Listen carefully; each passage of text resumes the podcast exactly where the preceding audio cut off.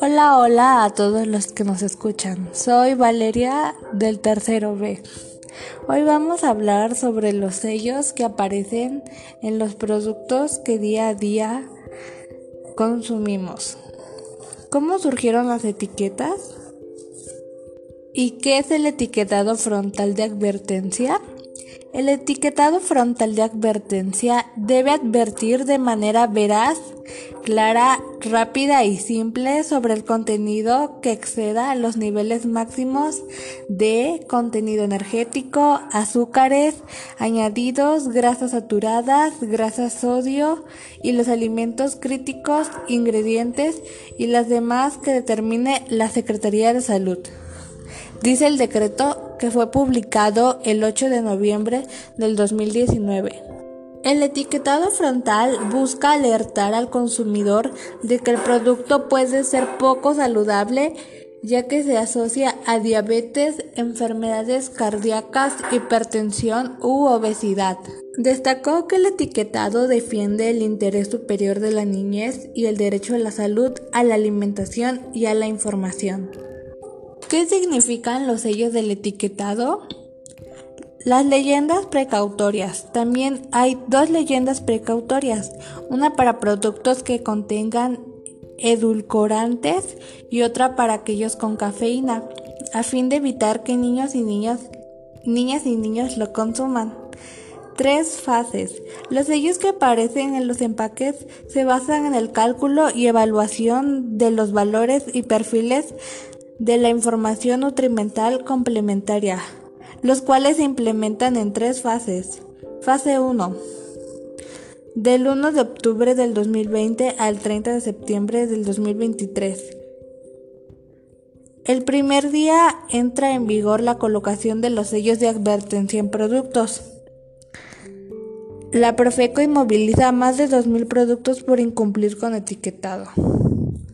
El 1 de abril de 2021 entrará en vigor la restricción de elementos publicitarios. En los, en los empaques que contengan sellos de advertencia o la leyenda de edulcorantes no se podrá usar personajes infantiles, animaciones, dibujos animados, celebridades, deportistas o mascotas. La fase 2. Del 1 de octubre del 2023 al 30 de septiembre del 2025. Los límites de azúcares, grasas saturadas, grasas trans y sodio serán más estrictos. La fase 3. A partir del 1 de octubre del 2025, para la aplicación de los criterios de exceso de nutrimentos se tomará en consideración la totalidad de los mismos presentes en el producto. ¿Cómo se determinan los sellos de exceso?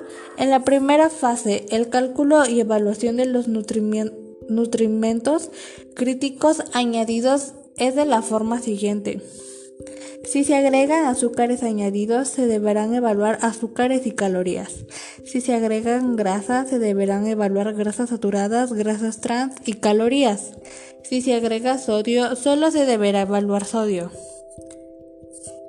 Exceso de calorías. A partir de 275 kilocalorías totales por 100 gramos de producto sólido en líquidos desde 700 kilocalorías totales o 100 kilocalorías de azúcares libres por 100 mililitros de producto. Exceso de azúcares sólidos y líquidos con 10%, con 10% o más del total de energía proveniente de azúcares libres.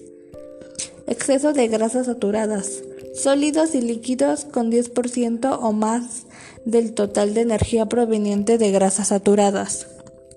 Exceso de grasas trans, sólidos y líquidos con un por ciento o más del total de energía proveniente de grasas trans.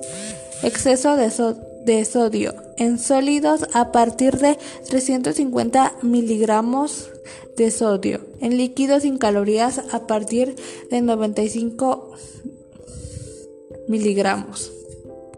Como pudimos escuchar, es muy importante saber ver qué significa cada sello, ya que señala que los nutrientes críticos son componentes de la alimentación que pueden ser un factor de riesgo de las enfermedades crónicas no transmisibles, las cuales declara la misma Secretaría de Salud.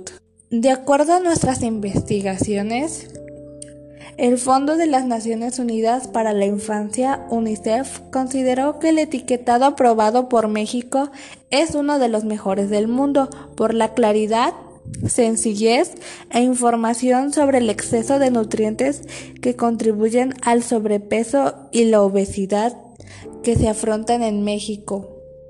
Eso es todo. Agradecemos que se hayan tomado el tiempo de escuchar este podcast para que se informen de manera correcta. Nos vemos la próxima. Hasta luego.